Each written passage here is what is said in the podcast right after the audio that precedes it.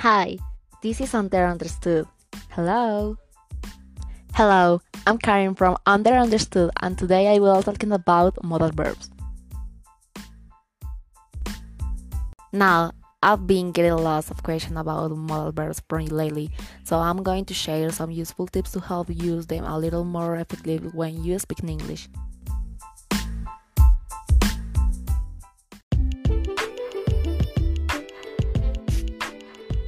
Modal verbs are auxiliary verbs that, unlike the auxiliary verbs be, do, and have, kind of function and principal verbs.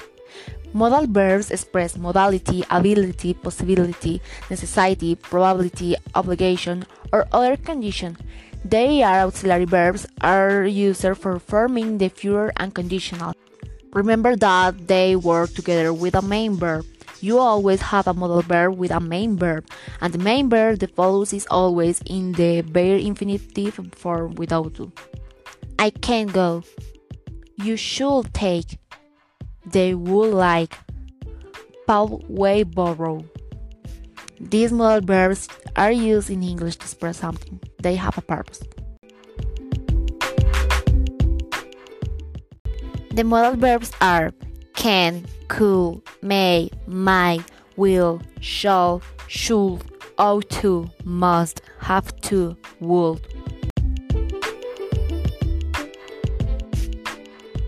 Uses Can to be able to indicate ability or possibility.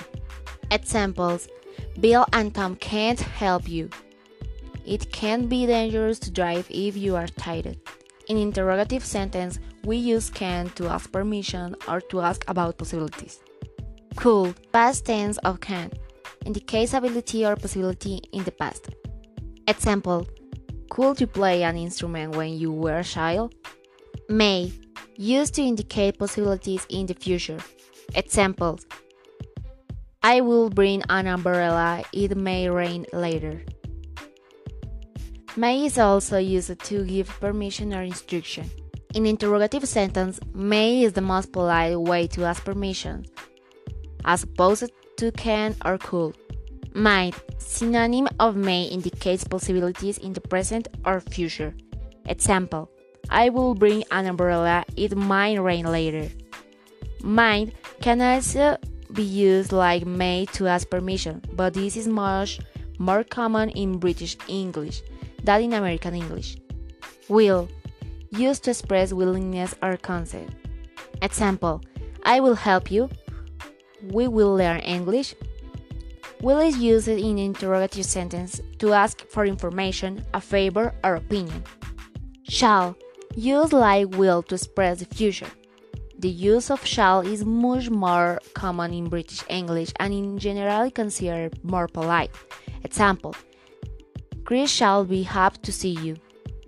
We also Use shall for offer or to make suggestion or to ask about opinion or preference. Should indicates a recommendation or obligation or reflects an opinion about what it is right or correct.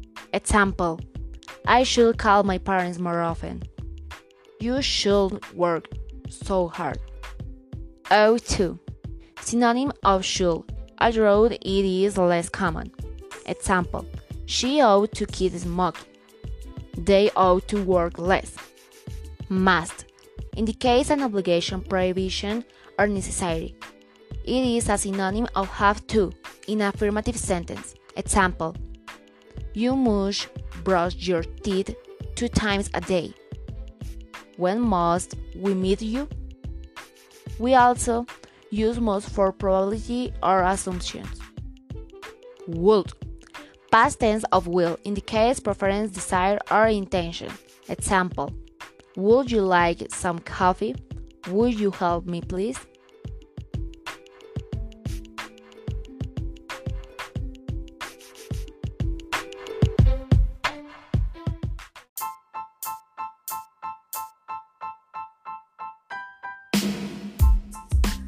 Remember, we use the probability with will, want, must, should, and possibility with can, could, might, may.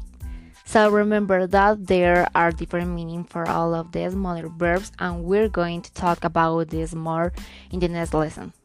Well, I hope that you enjoyed that lesson. I hope you feel a little more confident using modal verb to talk about possibility and probability. And I will be back again the next week with a new lesson for you. Thanks for listening. Bye for now.